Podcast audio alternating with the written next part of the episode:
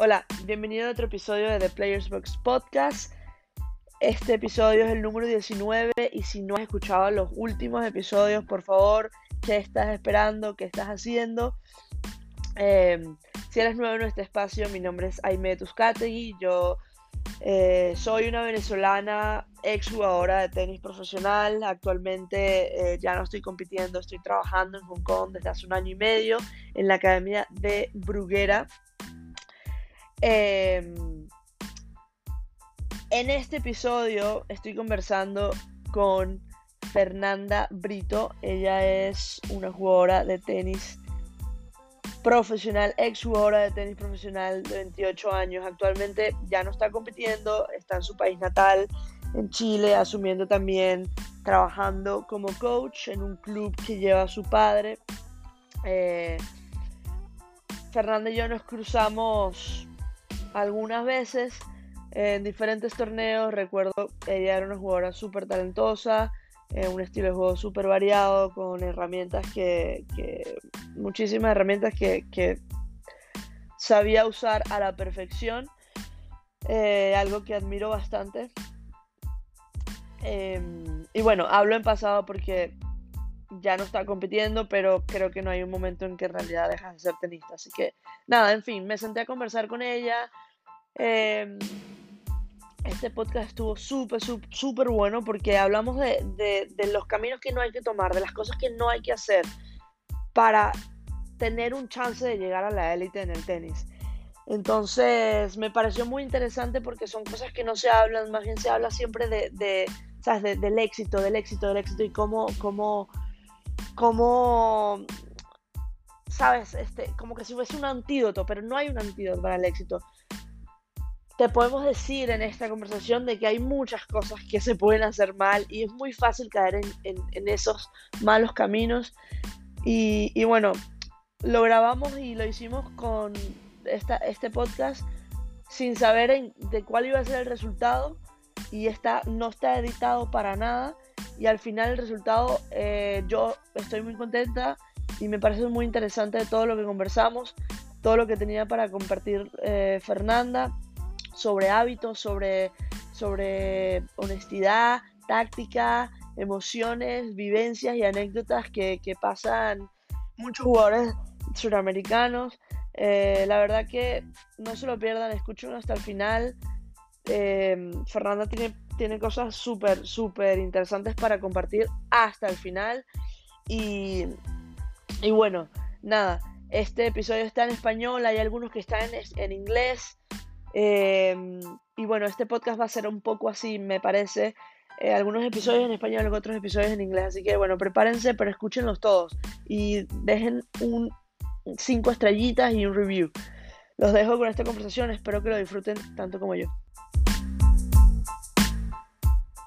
Cuéntame un poquito, tipo, ¿cuál es tu situación ahora? ¿Ya no estás jugando? ¿O sí? No, no, no, no estoy jugando. Paré hace un año y medio igual, más o menos.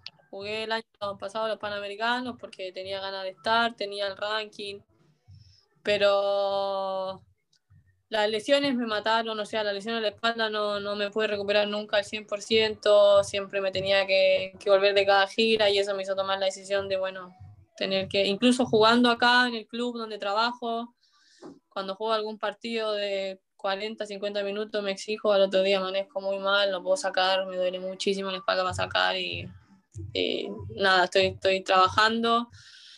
Trato de trabajar siempre también con gente adulta por el tema de poder tirar pelotita, no tener que pelotear tanto, porque me resiento mucho. Ya. Y mm, paraste el año pasado, e, esa lesión la tenías desde hace tiempo, ¿no? Sí, yo me operé en el 2011, me operé de una hernia, ahora tengo tres más, tengo una discapacidad, tengo un problema en la cadera también que me tengo que tratar, que todavía no me quiero tratar, así que no tengo ganas de entrar al quirófano, así que lo estoy estirando lo más que pueda. Wow, ok. Duro. ¿Cómo aguantaste tantos años así? No sé, o, sea, el, año dolor todo el tiempo, pues. Sí. Tú jugabas con dolor todo el tiempo. Todo el tiempo. O sea, cuando iba a Europa, que el 2016, 2017 nunca pude respetar una gira porque siempre me tenía que volver porque no, no, no, intentaba, eh, siempre, obviamente intentaba seguir lo más que pudiera, las semanas que más pudiera, si ya me iba a un torneo y, y, estaba con dolor, jugaba aunque estuviera mal, aunque perdiera, lo que sea, pero ya estaba ahí, ya lo jugaba, pero nunca, nunca, hace más de seis años que no pude respetar una gira en Europa, porque en Sudamérica era distinto, porque viajaba una o dos semanas y me volvía a mi casa, pero, pero ya también iba mentalizada a Europa que tenía que irme ocho semanas, diez semanas y, y eso, me, eso me mataba. Y aparte, como yo no hacía base en Europa, no hacía, o sea, jugaba, jugaba, jugaba, me, me mataba, me mataba. Como hace todo el mundo de Sudamérica, pues. Así es. Que le toca eso. Y, eh, a ver, tú tienes ahora 28 años, 28. 28, sí. Y cuando, o sea, si vuelves, volvemos atrás, empezaste súper temprano a jugar tenis. A los 5 años, porque sí, mi papá es profesor de tenis, así que empecé muy, muy, muy chica, 5, 4, 5 años. Toda tu familia juega tenis. O... Sí. Está todo jugar. Mi hermana mayor y mi hermana chica también juega y, da, y también da clases con nosotros. ¿Y empezaste y siempre te gustó? O, o sea, ¿cómo, cómo fue tipo el, ese encuentro? ¿Sabes? Porque, por ejemplo, te doy un ejemplo. Yo empecé a los 8 porque mi mamá jugaba tenis, pero yo jugaba fútbol. Y yo amo el fútbol. Y me metieron en tenis y fue como que, bueno, dale, voy al tenis, pero voy dos días y ya, ¿sabes? Y como que fue más tarde el, ah, bueno, ok, quiero jugar, ¿sabes? Sí, no, mi papá, cuando yo empecé a, a, jugar, o sea, cuando empecé a ir al club con él, él trabajaba en un club de golf que era muy grande y hacían escuela de verano, entonces yo jugaba golf, hacía natación, jugaba tenis, jugaba fútbol, todo lo deporte. Pero siempre, o sea, eso era enero y febrero y constantemente yo iba todos los días con él, lo acompañaba, porque también soy muy, muy cercana a mi papá por el tema de que me gusta mucho el deporte, me encanta el fútbol, me encanta el fútbol. Eh, y empecé más que nada por ahí, o sea, yo de chica, él daba clase, yo recogía pelota, yo recogí pelota hasta, hasta grande, hasta los 14, 15 años, cuando él hacía campeonato, yo pasaba pelota. Entonces siempre estuve ahí como metida en, el tema de, del tenis desde de, de, muy chica y me gustaba, me gustaba, me, encanta la vida de los de club, digamos. Ya. Y mmm, luego tu carrera eh, junior, si tocamos rapidito, eh, no, la verdad que no, no sé, no conozco mucho que, lo, cómo fue tu, tu, paso por el junior, ¿sabes? Eh, sí, puedes, ¿sabes? Platicar un poquito eso. Yo siempre respeté toda mi categoría, nunca, nunca me adelanté. A los 13 años jugamos, jugué mi primer sudamericano, que me acuerdo que salimos campeona en Brasil. No jugué COSAT, jugué alguna de las etapas que se hacían acá, que eran ITF, que me acuerdo que se hacían en septiembre. A los 14 años igual. A los 15 años me hice la gira de Sudamérica, que me estaba clasificando Europa. Me acuerdo que quedé, en ese entonces iban, iban seis, yo quedé octava fui a jugar un par de, de etapas a Europa porque clasificamos al Mundial, entonces hicimos la gira previa que nos mandó la federación.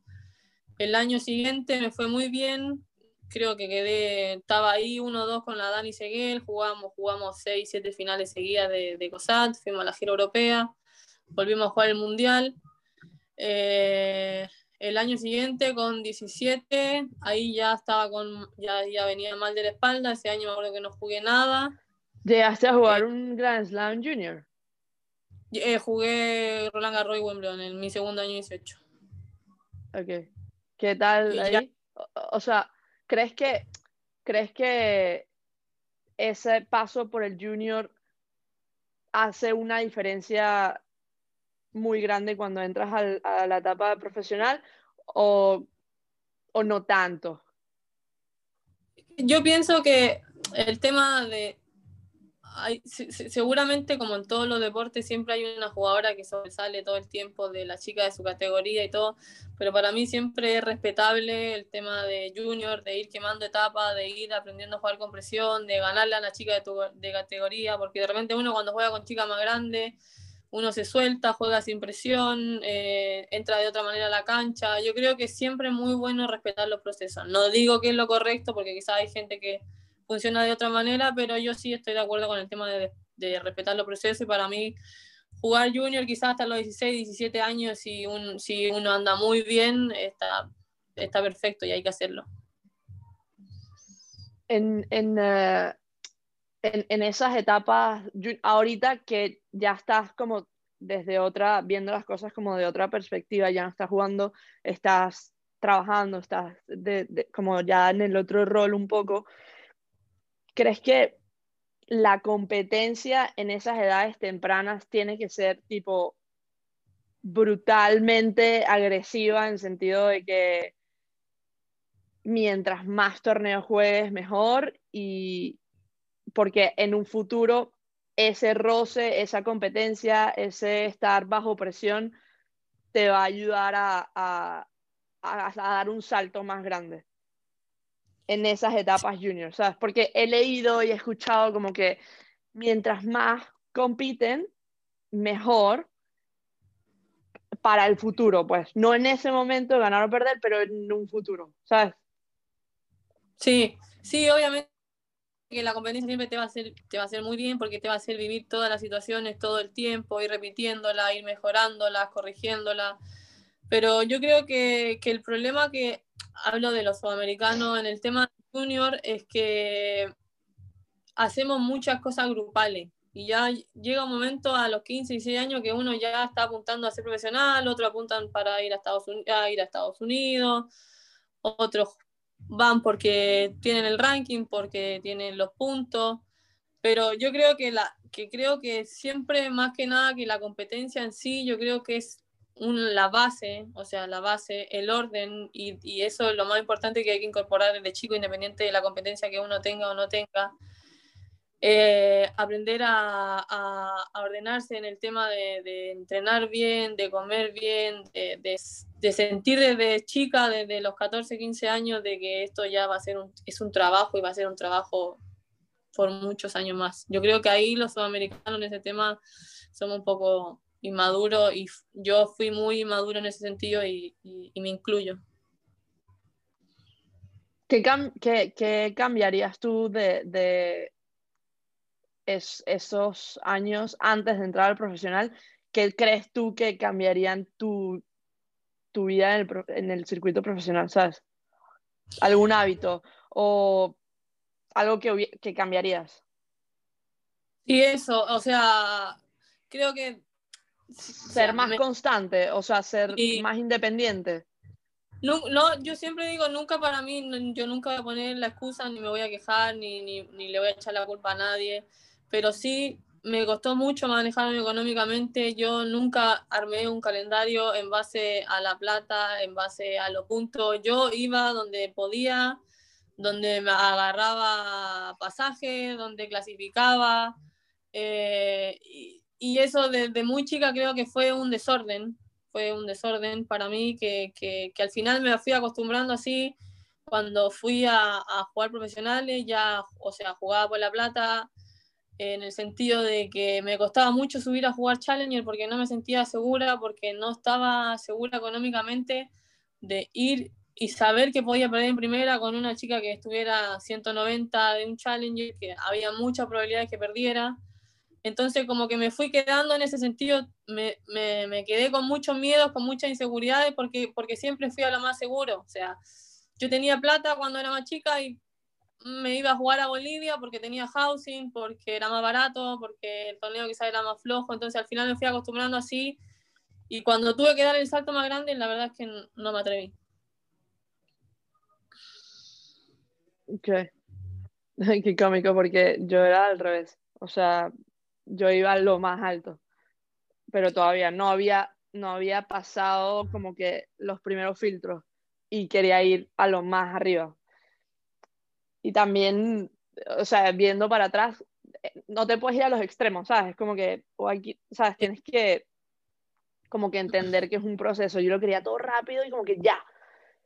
Y al final te, bueno, a mí, o sea, mentalmente, porque pierdes, empiezas a perder mucho y no te sientes tan bien, pues. Eh, te iba a preguntar algo y se me olvidó, pero te quería decir esto también. Eh, ya va. Ah, Nada, bueno, sigo, ya me vendrá. Em, cuando, cuando empieza la lesión, ¿qué, ¿qué edad tenías? 18. 17. 17. Siempre, o sea, eh, ¿estuviste con, con, entrenadores todo el tiempo o, o no? De chica, o sea, siempre entrené con mi papá. A los 14 años me Ah, fui bueno, a Martín Rodríguez, que él tenía sociedad con De La Peña, que justo duraron un año en ese momento. Yo me fui con, con Martín. eh, después con Martín entrené hasta los 19, que ahí yo me acuerdo que a los 19 años dejé de jugar cuando dejé de jugar un año. Se me presentó una oportunidad para irme a vivir a Brasil. Viví dos años en Brasil. Pero después de cuando jugar por la lesión. Dejé de jugar por la lesión y dejé de jugar porque no tenía plata, la verdad. Ok, ok, ok. Y después se me presentó esa oportunidad en Brasil, que gané mi primero Future, terminé el año 310, Ajá. eh, estuve dos años ahí, viví un año en Córdoba y después volví acá y siempre estuve con mi papá. Y después, obviamente que mi papá ya tenía menos tiempo, me entrenaba a veces con mi hermana y ya así estaba y, y iba y venía, pero, pero también, como te digo, siempre improvisando sobre la marcha, viendo qué podía hacer. A veces me iba a jugar algunos partidos de interclub, a veces me iba a Europa y también dependía siempre todo el tiempo de mi amiga, porque yo siempre viajé con Eso. Es que es súper difícil planificar algo cuando no tienes los recursos disponibles y eso, a la mano como para decir, ok, voy a hacer esto, esto, esto, porque a largo plazo puede que suceda esto. Siempre hay como, como eh, no atajos, como obstáculos. Y al final igual- te retrasa yo- demasiado. Porque, a ver, yo me acuerdo que esto lo estaba pensando cuando, cuando pensé en escribirte para hacer esto. Que, a ver, las pocas personas que conozco en Sudamérica y en Europa durante el tiempo que jugué, o sea, todas las chamas con las que, que conviví y que te conocen, tipo, odian tu juego, pues. O sea, es como que "Men, es imposible, o sea, no, que no me toque, por favor, ¿sabes? Y entonces, eh, digo, porque después me metí, obviamente, y viendo un poco los resultados, digo, a ver, esta chama le ha ganado a jugadoras que luego han, o sea, han logrado ir a otro, a otro nivel por X razón, temas económicos, temas de apoyo, eh, los países son diferentes, qué sé yo. Y, y digo, o sea, eso, ¿por, ¿por qué? Y ahora que te escucho, no, quizás como dices, no es la excusa, pero totalmente que te hace un, ¿sabes? Te, te empuja hacia abajo un poco el tema del, del que no hay apoyo, de que la, la parte económica no, no está disponible ahí eh, cuando la necesitas. Porque viendo un poco los resultados, tú dices, coño, eh, ¿por qué? ¿Sabes? Porque no, no, no está un poquito más arriba como estas otras, otras chicas, ¿sabes? Porque no fue que lo hiciste un año dos años, sino que muchos años, ¿sabes? Sí, sí. Mucho, mucho me lo criticaban, mucho me lo decían, mucho me lo preguntaban de diferentes maneras, pero yo no podía estar por la vida o por el circuito diciendo por qué sí por qué no, por por qué no no, lo hacía, claro. por qué hacía lo otro.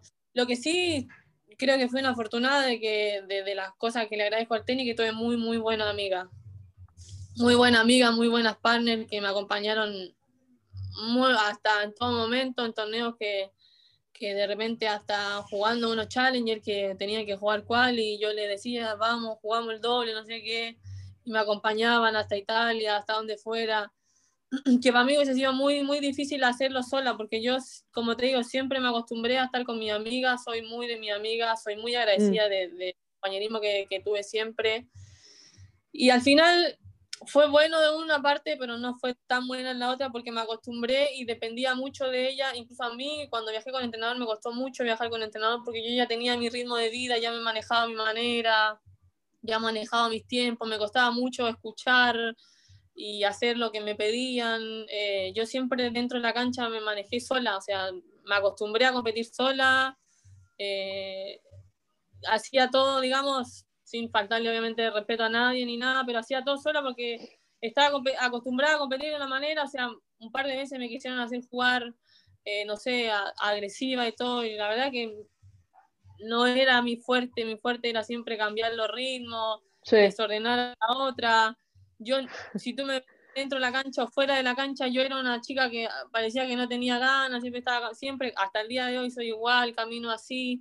Entonces, como que a mí me apretaban un poco y ya me ponían mal. Entonces, yo ya, cuando ya me di cuenta de eso, yo dije, bueno, no, no, no, imposible que vaya a entrenar, pero me cuesta, me costaba muchísimo y al final, me, o sea, no peleaba, pero sí chocaba muchísimo en ese sentido, en, intentar cambiar cosas que, que tenía completamente incorporadas. Sí. Em, tú, tipo, eso hablando un poco de tu juego, em, porque bueno, las personas que te conocen ya lo acabas de decir, ese, tu estilo de juego era eso, cambiar ritmos y molestar a todo el mundo y fastidiar. o sea, y joder la paciencia. Eh, pero tú, ¿cómo veías, cómo, ves, no veías, cómo ves tú el tenis? Porque algo que a mí me costó mucho, eh, tipo, tener claro, eh, fue cómo juego yo y cómo puedo yo, ¿sabes? Eh, hacer daño en el otro lado, ¿sabes? Y tener eso claro, a mí me tomó demasiado tiempo. Y yo siento que a ti no tanto, como que se veía todo muy fácil, como que podías, como que jugabas el ajedrez, ¿sabes? Y podías ver jugadas adelantadas. Y, y también, eh, digamos que eso, leías el juego de la otra persona muy bien y conocías tu juego demasiado bien. Entonces, mm.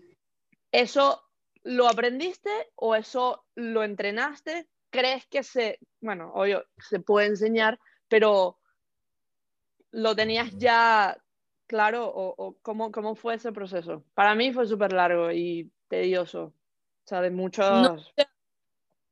yo como que lo tenía, lo sentía que lo tenía muy incorporado. Yo, o sea, para mí yo jugaba muy fácil, o sea, en el sentido de fácil de, jugar tácticamente, yo a todo el mundo le jugaba igual. Y de repente tenía problemas, o sea, no con mi amiga ni nada, pero me decían, ¿sabes que no sé, tiene mejor revés que derecha? Bueno, pero yo sentía que mi mejor golpe era mi derecha invertida hacia el revés de la otra, o era mi slice, que lo estaba moviendo todo el tiempo para buscar mi derecha invertida. Entonces, ¿qué pasaba? Que yo nunca, casi nunca preguntaba, ¿cómo juega esta? ¿Cómo juega la otra? ¿Por qué? Porque mi, yo moría ahí.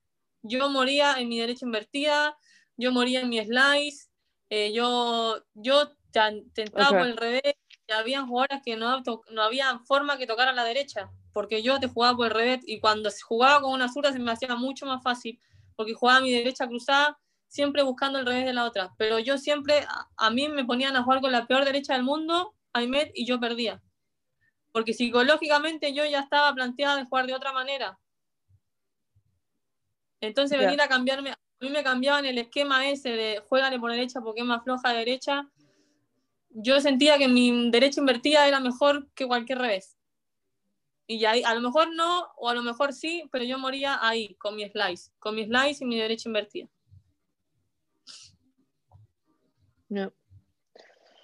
Bien, ok, ok. Em, Aparte, a todas, o sea, yo sabía que todas odiaban mi slice.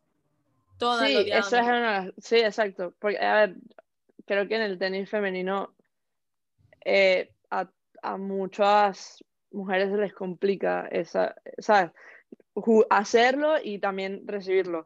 Entonces, creo que eso, eso es algo que deberían aprender todas las niñas, pues, a hacer un slice.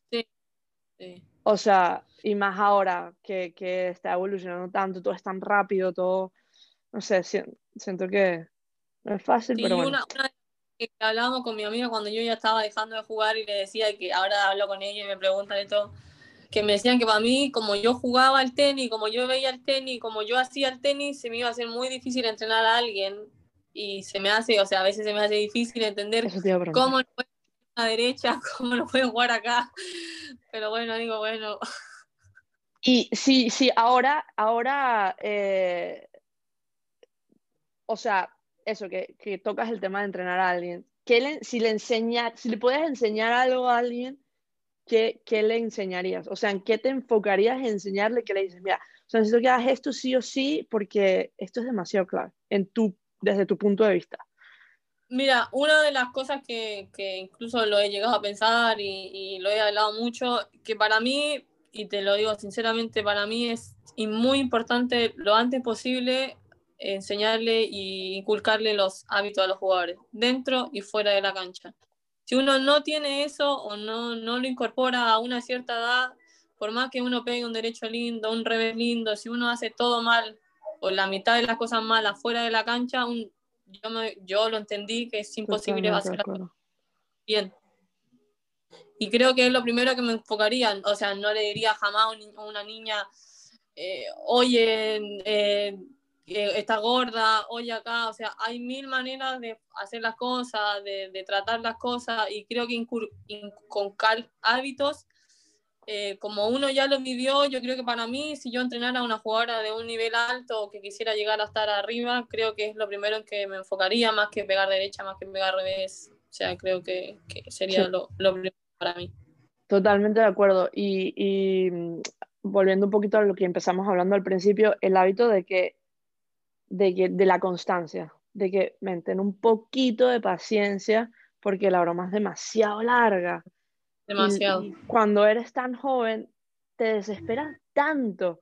Pero sabes que siento que aunque se lo repitas y se lo repitas y se lo repitas, no lo va a aprender hasta que, con el tiempo, pues, cuando me va a decir, coño, cálmate, ¿sabes? Cálmate un poco.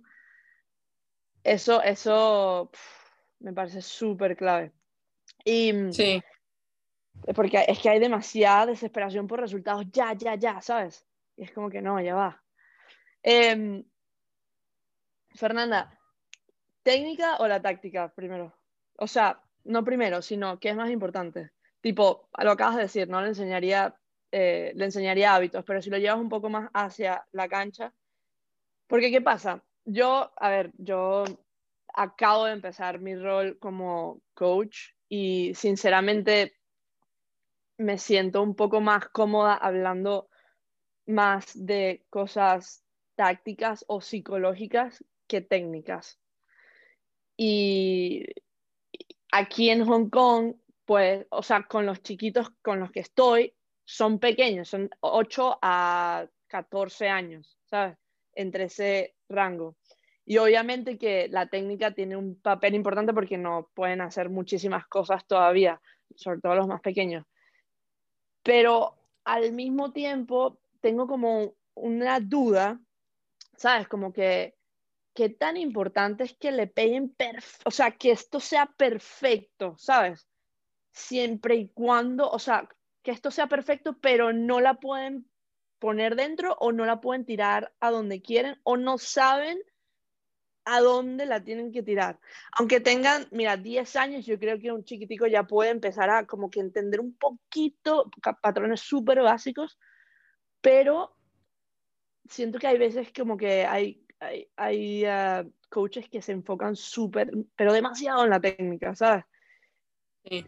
No sé qué piensas tú, pero qué tan importante es eso, eh, ¿sabes? El, el pegarle lindo a la pelota pero no entender el juego, que es lo que me pasaba a mí. Y te digo que es lo peor, porque a veces yo jugaba con personas que jugaban horrible, que tenían, o sea, hacían cualquier cosa, y era como que, men, o sea, ganan igual, ¿sabes? O sea, y ganan a niveles altos también, porque están fuertes físicamente y controlan las emociones mejor. Y, y, ¿sabes? No importa cómo, si se ve feo, no importa, pero yo sé a dónde la tengo que tirar y cómo es mi juego y, y cómo ganar. Sí, obvio.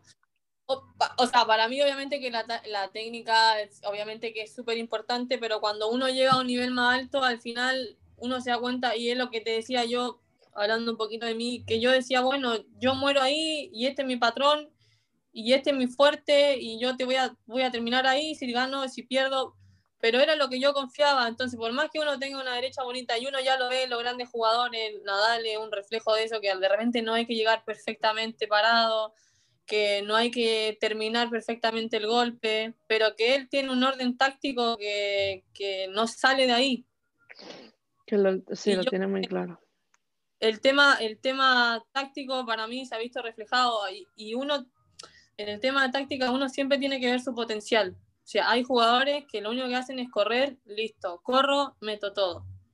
Hay otros jugadores que se enfocan solamente en el saque, que es su fuerte, listo, saco y si puedo quedar una vez por set y ese va a ser ese va a ser mi fuerte, pero yo creo que uno siempre tiene que obviamente que siempre tiene que mejorar lo que está más bajo y todo, pero yo creo que más que eso, sacarle provecho a lo que uno tiene. Ah, sí. Sacarle provecho, más que enfocarse en no tengo revés, no porque yo hubo un momento en que yo no podía pegar revés, no podía pegar revés, y le metí con el slice y le metí con el slice, y al final terminó siendo de las mejores cosas que terminé jugando en los últimos seis años. Pero porque quería, anteriormente quería tener un revés perfecto, que terminara perfecto, pegar a la bola que saliera hermosa, pero cuando después fui aprendiendo que, lo único que, realmente a una altura, a una edad, lo, lo, único importante es ganar, o sea, como te digo, yo creo que, que es mucho más importante lo táctico en el sentido de poder sacarle provecho a lo mejor que uno tiene y mejorarlo cada vez más, perfeccionarlo cada vez más y como te digo, hacer de eso un patrón de juego.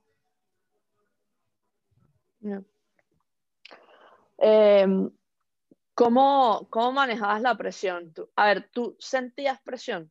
porque no parecía, ¿sabes? Siempre estaba súper tranquila y, sí, o sea, esto siempre me lo preguntaba, decía, ¿cómo, ¿cómo, no, o sea, no veo ni un rasgo de emoción, o sea, digo, yo, o sea, ¿eso lo, lo entrenaste o tenías tipo alguna rutina?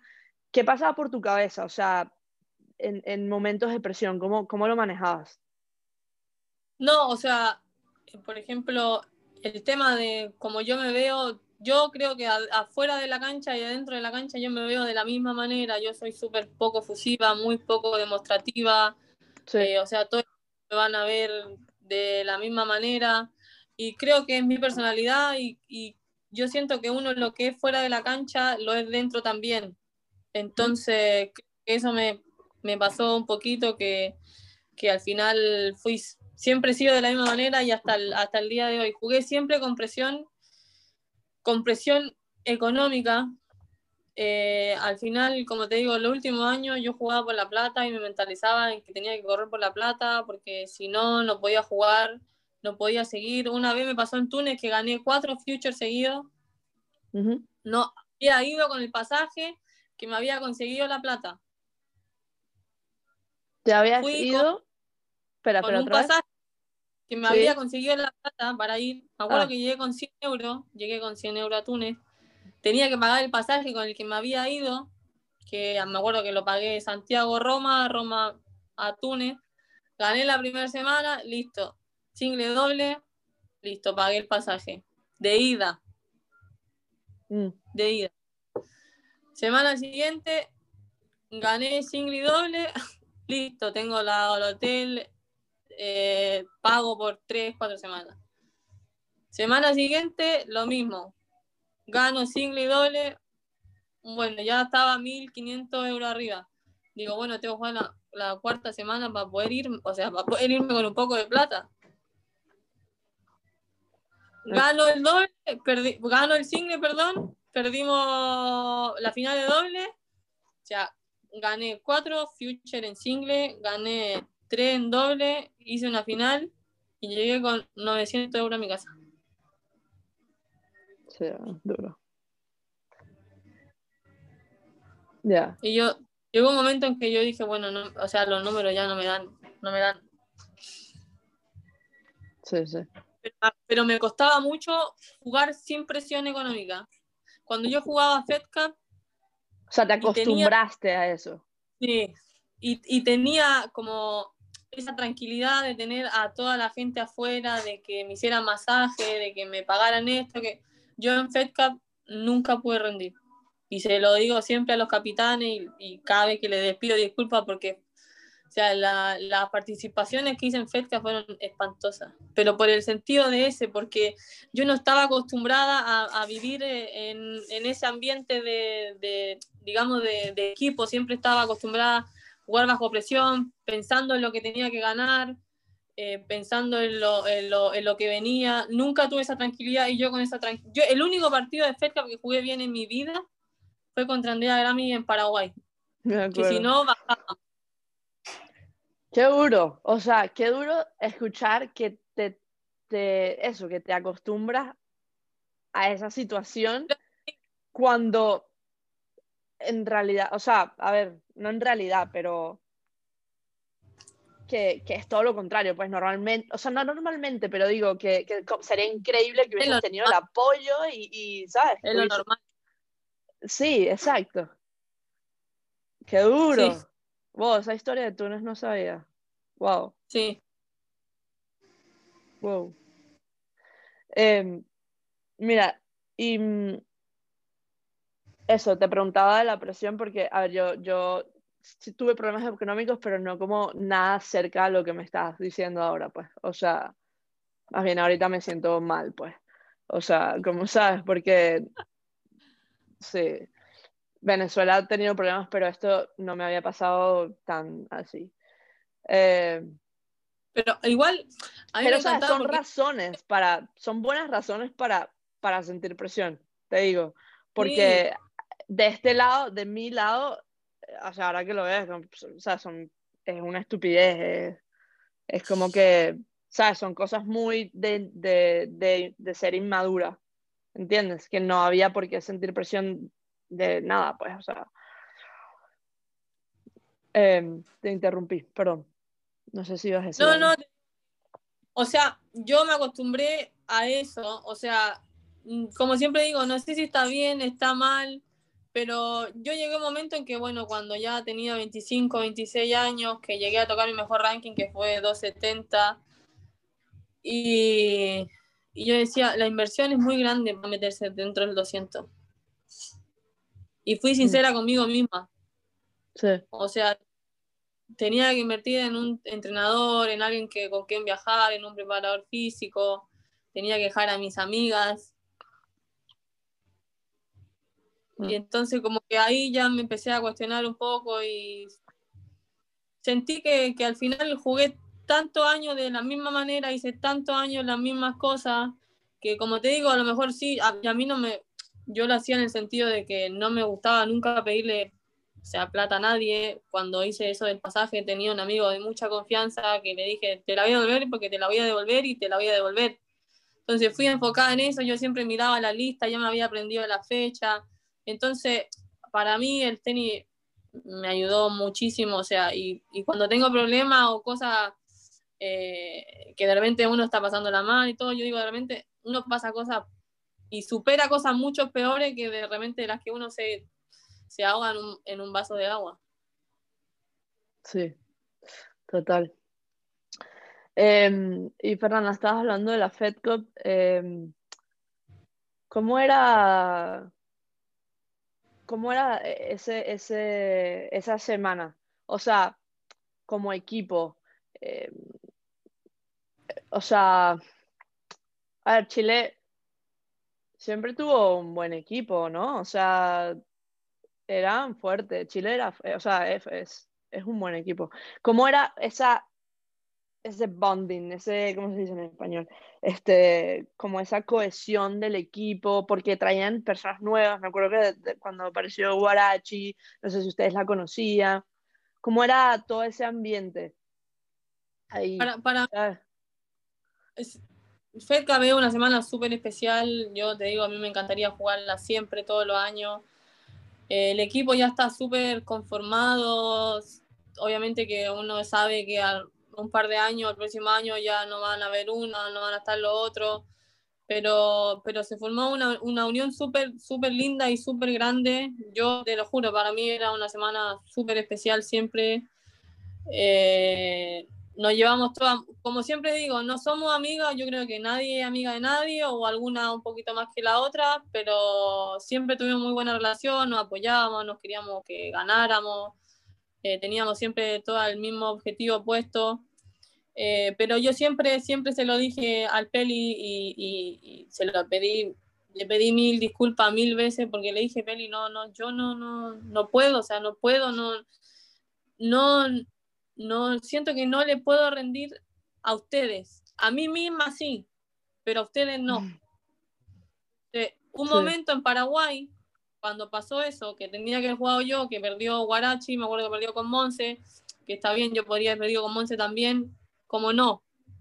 Después perdió con Emi Arango y se nos neció, yo no, yo haciéndole el quite totalmente a jugar por mí, pero por no por, por ninguna otra situación. Hasta que se nos, se nos descompone la Dani y jugábamos contra ustedes. Yo Sí. sin jugar un partido desde, desde noviembre del año anterior. Wow. Y le digo, me dice el peli, me dice, yo te banqué toda esta semana, hace dos años, hoy te toca a ti. Digo, bueno, listo, entro yo, le digo. No sé si Guarachi jugó contigo, puede ser. Sí, sí, sí. Y creo que y y Dos. Lo tres, que pasaba-. No, vos dos sets, me parece. claro, Sí. y el, lo que decía el peli, yo le dije, o sea, si yo no le gano a Andrea, es muy difícil que ganemos el doble, te aviso. Mm, Me dijo, sí, porque ustedes con Andrea juegan bien y la Dani no estaba, no estaba gatica para nosotros, o sea, era yo y Guarachi. Claro, sí, sí, me acuerdo, no estaba gatica, ¿verdad? Entonces, le digo, le digo, Peli, lo único que te pido, por favor, le digo yo, pero lo único que te pido, por favor, es que no me hables nada. Nada. No me digas nada, ni Chile, ni na- nada. Nada. Me acuerdo que yo me sentaba, me golpeaba las piernas, tomaba agua, vamos, vamos, listo, vamos. Dije, déjame hacer mi tenis, yo juego tranquila. Yo, me acuerdo que no miraba afuera, estaba así. Un caballito. Y al Ah. final terminé jugando muy, muy, muy bien ese partido. Sí, fue un partido. Eh, Creo que lo de la Fed Cup que todo el mundo lo vive diferente, ¿sabes? Como eh, son no tantas o sea, es que cambia todo el, el contexto de, de la, del evento, te cambia todo, o sea, yo en, este, en esta ocasión me identifico un poco contigo desde otro, desde otro eh, approach, digamos, pero yo, o sea, no es que odiaba la Fed Cup, me encantaba la semana, pero en el mismo tiempo lo odiaba. O sea, era que de vaina no me daba un ataque del corazón, pues. O sea, era, era demasiado para mi cabeza, no sé por qué, pero siempre fue mí durísimo igual- y no había más nadie, era como Ah. que tú tienes que ir porque no hay más nadie, o sea, y entonces era bueno, o sea, obviamente que sí voy a ir, pues, pero tenía que prepararme demasiado, era como que, wow, todas las noches, era una vaina, pero le puedes preguntar a Andrea, a cualquiera, era como que todo tenía que estar perfecto, si no, ¿sabes? Si no, no iba a suceder, o sea, no iba a poder.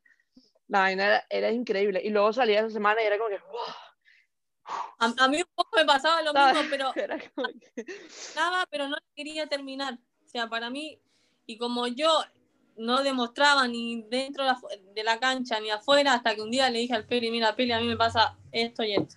Pero como yo estaba siempre igual, yo siempre estaba sonriendo, siempre estaba relajada, como que él no entendía, no Sí, entendía tú no nada. demostrabas muchas cosas. Es más, sí, No. o sea, si no estuviese hablando ahorita contigo, o sea, es que ni me lo, es que ni se me cruzaría por la cabeza que te sentías mal en la Fed Cup en algún momento, ¿sabes? Te lo hasta juro. que se lo sí no obviamente si nadie nadie incluso la Dani la Dani Seguer dentro de lo calladita que es como que un día me lo preguntó igual y sí al final terminé reconociendo que me costaba mucho pero como te digo como a mí en un future en un challenger y en Fedka me veía con la misma actitud porque yo siempre o sea toda la buena onda del mundo me reían me reía con todas pero Em, pero al momento de entrar a jugar ustedes- o saber jugar ya.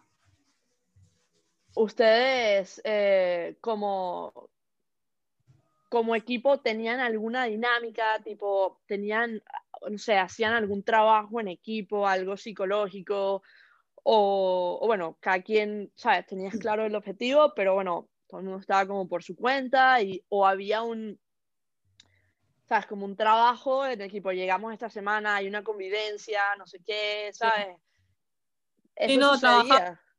la semana anterior trabajábamos en Chile siempre, a la Dani seguía la traían de Europa, Guarachi creo que se incorporó una vez, Gatica se vino de Brasil también creo que una vez, hoy tratábamos de llegar cuatro, al menos cuatro días antes para estar toda junta en el lugar donde se jugaba la, la Fed Cup, pero yo creo que, como te digo, eso hizo a la Fed Cup para nosotros mucho más especial, obviamente que uno algunos días con los resultados, otras estaban bien, otras estaban mal, eh, porque al final íbamos todas con un mismo objetivo, pero las preparaciones eran muy buenas y, y, lo que pasaba que, que, yo encuentro también que, que uno durante el año, yo a la Dani Seguir la veo dos, tres semanas por año, a Guarachi no me la cruzo, a Gatica me la cruzaba un poquito más, pero también es, es duro como eh, pasar de nada a estar todo el tiempo juntas y eso, lo, eso nos ayudaba mucho el tema de la, de la convivencia la semana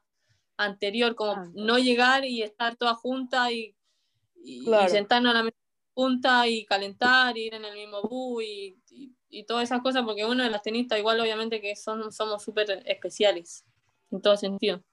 Sí, sí, totalmente de acuerdo. Y sí, es clave esa, yo creo que esa convivencia de aprender es duro, pero bueno, creo que ayuda muchísimo al equipo. Eh, Fernanda, bueno, para ir cerrando, em, dos cositas que te quería preguntar era, tú ya sé que no estuviste con muchos entrenadores, em, pero ¿cómo crees tú ahora, cómo definirías a un buen entrenador? ¿Y cómo, lo podrías, cómo le podrías decir a alguien cómo identificarlo? ¿Sabes? Al final todo esto, todo esto es porque así como que, em, o sea, todo esto que hemos hablado, a alguien le va a servir, ¿sabes? O sea, yo te lo estoy preguntando por dudas que tengo yo, pero a alguien le va a servir, ¿sabes? Entonces, pasa mucho que jóvenes, eh, sobre todo en las chamas, hay historias súper raras, ¿sabes? Súper feas, eh, con entrenadores y a lo largo de la carrera, no, no solo juniors. ¿Qué crees tú que, que diferencia ese buen entrenador y, cómo lo identificas, ¿sabes? Cuando está joven, más adelante, ¿sabes? En tu opinión. Sí, o sea, primero creo que más que como un entrenador, como todo en la vida, uno siempre tiene que darse el tiempo de conocer a las personas o al menos dejar entrar a las personas. Eh, yo creo que somos todos distintos. Hay gente que, que yo por, te hablo por mi persona, yo necesitaba que no me hablara mucho. Cuando yo tenía un entrenador que estaba todo el tiempo así, yo no, no podía, la, convivencia no, no la podía sostener. Conozco mucha gente que, que, que, necesitan que estén todo el tiempo diciéndole que juega bien, que tiene que hacer esto, lo que no tiene que hacer. Yo creo que es una cosa de, de, de que uno lo, lo, va sintiendo. Yo, yo creo que la convivencia afuera de la cancha, creo que siempre digo, es lo que te refleja adentro de la cancha. Si dos, o sea, si dos personas se sientan a comer y ya la relación a veces está muy tirante o lo que sea, o sea, adentro de la cancha, cuando uno se enoja, cuando uno se, se frustra, o sea, lo, creo que va a ser la última persona que uno quiera ver en la vida. Entonces, yo creo que, que uno, el tema de, hay, hay gente que que al conocerlo te genera confianza, que al conocerlo te genera seguridad. Como yo te lo digo, yo no te puedo hablar de un entrenador personal porque con las dos, tres personas con las que entrené y conviví, les, les creí. Pero les creí porque para mí eran personas fuera de, de, lo, de lo tenístico, eran personas que yo admiraba mucho y eran personas muy correctas, entonces a mí me daban muchísima confianza, a mí personalmente pero como te, te fui diciendo después, para mí en ese sentido se me hizo, cuando fui creciendo y fui haciendo mi hábito y mi, mi, mi forma de, de, de, ser, ya la fui desarrollando, se me hacía muy difícil ya incorporar a alguien, tener que escuchar a alguien. Entonces, como yo te lo digo, toda la, todo desde, desde chica, entonces cuando uno sabe desde chica, entiende que, que te gusta que te hablen, y uno conoce a una persona que está todo el tiempo pa, pa, pa, pa, pa, uno va a decir, sí, sabe que yo quiero estar con él. Cuando uno es chica y le gusta estar sola y le gusta que le hablen poco y si le hablan mucho se pone nerviosa y va a llegar una persona que que quizás te mira y te hace bien o te aplaude tranquilo, seguramente uno va a decir, bueno, yo quiero entrenar con él. Pero creo que todos los jugadores nos vamos sintiendo cómodos desde muchos puntos de, vista con los entrenadores y creo que por eso no hay a veces, por temas de patrocinadores, de, academia, por eso de, de repente van, las jugadoras se van frustrando porque por obligaciones, por compromiso, tienen que compartir con gente que no quiere. Sí. Ya. Claro, para mí lo del coach es súper clave. Creo que puede hacer un clic súper grande, positivo o súper negativo. O Sí, te puede llevar al éxito como te puede llevar en, sí, nada. Sí. Em, Fernanda, tres hábitos que eh, desde tu perspectiva siempre, em, cada, un jugador de tenis tiene que trabajar y tres consejos que le dirías a Fernanda entrando al circuito profesional. Tres hábitos. Bueno, yo... Tres hábitos y tres consejos que le dirías a Fernanda entrando en el circuito profesional. El tema del entrenamiento, de la constancia, creo que, que, uno se deja llevar mucho por los resultados cuando es chica, uno dice, bueno, pierdo, como mal, me acuesto tarde, voy a la fiesta del torneo. Creo que eso yo lo hubiese sacado, lo cambiaría, pero ya, o a cualquier chico que, que vendría haciéndolo, también se lo diría. A veces uno piensa que a los 15 años es chico, pero para el tenis uno ya es grande, o sea, uno ya tiene que saber lo que uno quiere en la vida, uno ya sabe que es un trabajo. Y yo creo que uno tiene que convivir con eso, o sea, tiene que ser parte de su vida, el comer bien, el descansar bien, el entrenar bien. Y una de las cosas que yo nos, que lo fui aprendiendo después, que lo importante que era el descanso de tu cuerpo más que el exigirse para poder hacerlo funcionar, porque es como una máquina que tiene que estar todos los días al, al 100%. Y después el tema de, de, como te decía, de los hábitos, y para mí lo más importante siempre es escuchar. Hay gente que, que, que obviamente que cosas que te van a servir, que no te van a servir, pero sí es muy bueno escuchar, sobre todo a la gente adulta, a la gente mayor, que uno, que uno ve que tiene, que tiene mucha experiencia. Creo que cuando uno va creciendo va sacando siempre un poquito de, de, todo eso. Y en el tenis yo creo que, que, que, los resultados se van de repente sacando los pies de la tierra y uno pierde mucho la, la, la... A mí nunca me pasó, gracias a Dios, yo siempre fui la misma, con lo mismo, con resultados buenos, con resultados malos, pero sí, sí, lo, el ego en el tenis a veces te, te pasa, te pasa la cuenta. La, perder la humildad del tenis y es muy fácil. Sería, eh, puede ser número uno, ser honesta o honesto Mm, sí, y y poner bien claro las prioridades, o sea, ¿sabes? Si Claro. quieres jugar tenis porque quiero viajar, bueno, qué chévere, sal. ajá. O quiero jugar Claro, tenis porque quiero esto. sin- O sea, definir tus objetivos Claro. para poder porque yo- priorizar qué tienes que hacer. Sí, obviamente. Número dos, descansar, tipo, tomar en cuenta la recuperación. Sí. Ahí estoy súper de acuerdo. Eh, y número tres, eh, escuchar. Aprender, creo que siempre se aprende, se puede aprender mucho escuchando. Ok, esos tres. Em, y tres consejos Fernanda. Esta, esta es mi mejor parte, me encanta esto. La gente empieza como que, coño, tres consejos. o sea, aprender a- Fernanda, 10 años antes. Un- una carta a Fernanda. 10 años atrás.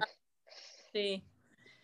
Eh, creo que uno, un poquito de lo que hablé anteriormente, creo que, que, que yo siempre tuve mucha duda, y no culpo a nadie, pero siempre tuve mucha duda de jugármela al 100%, de no como no tener la, la confianza o no creía 100% que podía a mí me hablaba mucho de que, que, sí, que iba a llegar, de que jugaba muy bien, que jugaba muy fácil, que tenía todas las características, que, que me tenía que poner bien físicamente porque era como lo único que me faltaba en ese momento.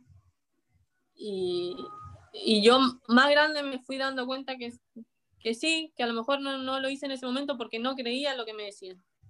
No creía en lo que me decían. En ese momento yo no creía. Sentía que, que no, o sea, que jugaba bien, que a lo mejor sí jugaba bonitos para muchos, pero como te digo, en ese momento, si yo hubiese creído más en, en lo que me decían eh, con las personas que yo estaba, quizá yo hubiese hecho las cosas de, de, de esa manera.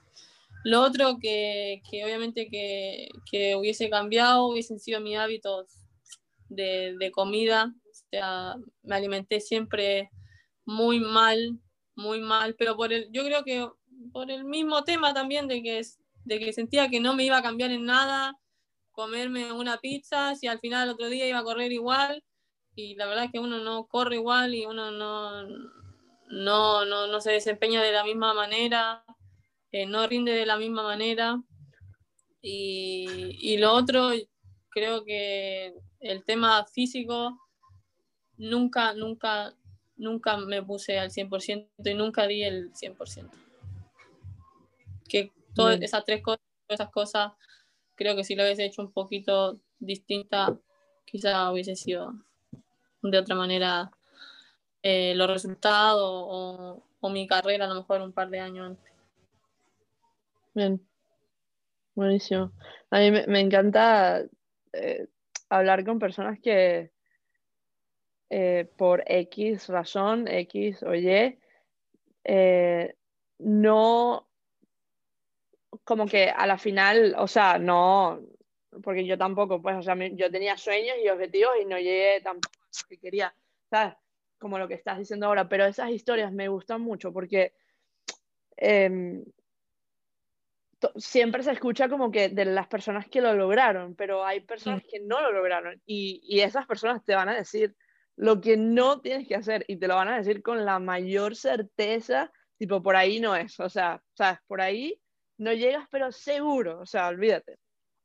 Y, y nada, es un poco la iniciativa también de esto, es que eh, compartir eso un poco, ¿sabes? Creo que, que le, puede, le puede llegar a, a, a ayudar a, a, a, jóvenes sobre todo. Sí, obvio, obvio. Como te digo, si uno si uno se, dependiendo cómo se lo va tomando, seguramente todo lo que uno, seguramente ya me dijiste que entrevistaste a la Nanda, que la Nanda también tuvo una tremenda carrera, también sí. viéndolo de vista podría haber llegado muchísimo más arriba, creo que te vi hablando con Marina Giral, que también era una jugadora, pero que yo creo que cualquier entrenador la hubiese querido entrenar en su momento, pero creo que todos tenemos algo para enseñarle a alguien del por yo, qué no llegó a Totalmente de acuerdo. Y, sí. Y, y, ¿sabes qué pasa? Ahorita que nombraste a Marina. Marina yo no la conocía. O sea, tú la conocías, yo nunca la he visto en mi vida. Y eh, te digo porque siento como que en nuestros países, por lo menos en el mío, no hay esas referencias. O sea, yo nunca tuve una referencia. O sea, de alguien que me pudiera que yo me pudiera sentar a escuchar una conversación así, o que pudiera escribirle un mensaje y preguntarle. Entonces, eh, yo creo que eso es súper importante y, eh, no sé cómo es en Chile, pero en, en, Chile ustedes tienen más figuras, pero en Venezuela tenemos pocas y esas pocas nunca, nunca tu, o sea, mi generación, yo no tuve mucho contacto con ellas y es súper clave, yo creo, porque es las que te pueden marcar el camino de alguna manera, por lo menos el camino que no tienes que tomar. O sea, Ah, Entonces... Sí, yo ahora, bueno, que a mí, yo igual estoy trabajando bien y todo, pero sí me gustaría mucho que a lo mejor se hiciera algo en Latinoamérica o en Sudamérica, que creo que hay mucho, hay mucho potencial, sé que hay, sé que hay mucha manera de ayudar, creo que, que falta una iniciativa de poder hacerlo, somos muchas las jugadoras que podemos aportar de, de diferentes maneras y, y y como te digo, me, me, me, encantaría que se pudiera hacer algo con las jugadoras que vienen, que vienen de abajo y, y bueno, esperando la pandemia, esperemos que, que se reanude todo. Y, y, como te digo, hay mucha, hay mucho potencial en, en, Sudamérica que sería una lástima que se sigan perdiendo jugadoras que no, o jugadoras que no, no puedan llegar. Sí, la, lo que pasa es que es un trabajo súper grande, pues. Ujú. Sí. Bueno, vamos a, a ver, vamos a pasar la pandemia primero. Sí, Vamos pasito a pasito. el trabajo más grande. Fernanda, este, nada, muchas gracias por sentarte por- y, sabes, eh, conversar y, y hacerlo tan libremente como, como lo hiciste, a pesar de que tampoco nos conocemos muchísimo, ¿sabes?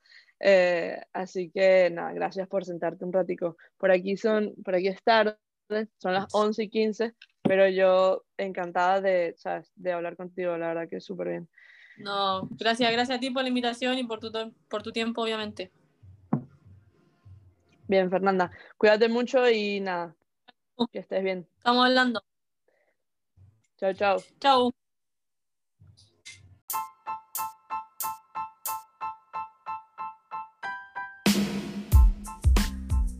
Please, please, please, please. Si te gustó este episodio o los anteriores en inglés, en español, que te haya gustado, deja un comentario, un review, eh, dale cinco estrellitas, este, dale un poquito de amor al podcast. Gracias.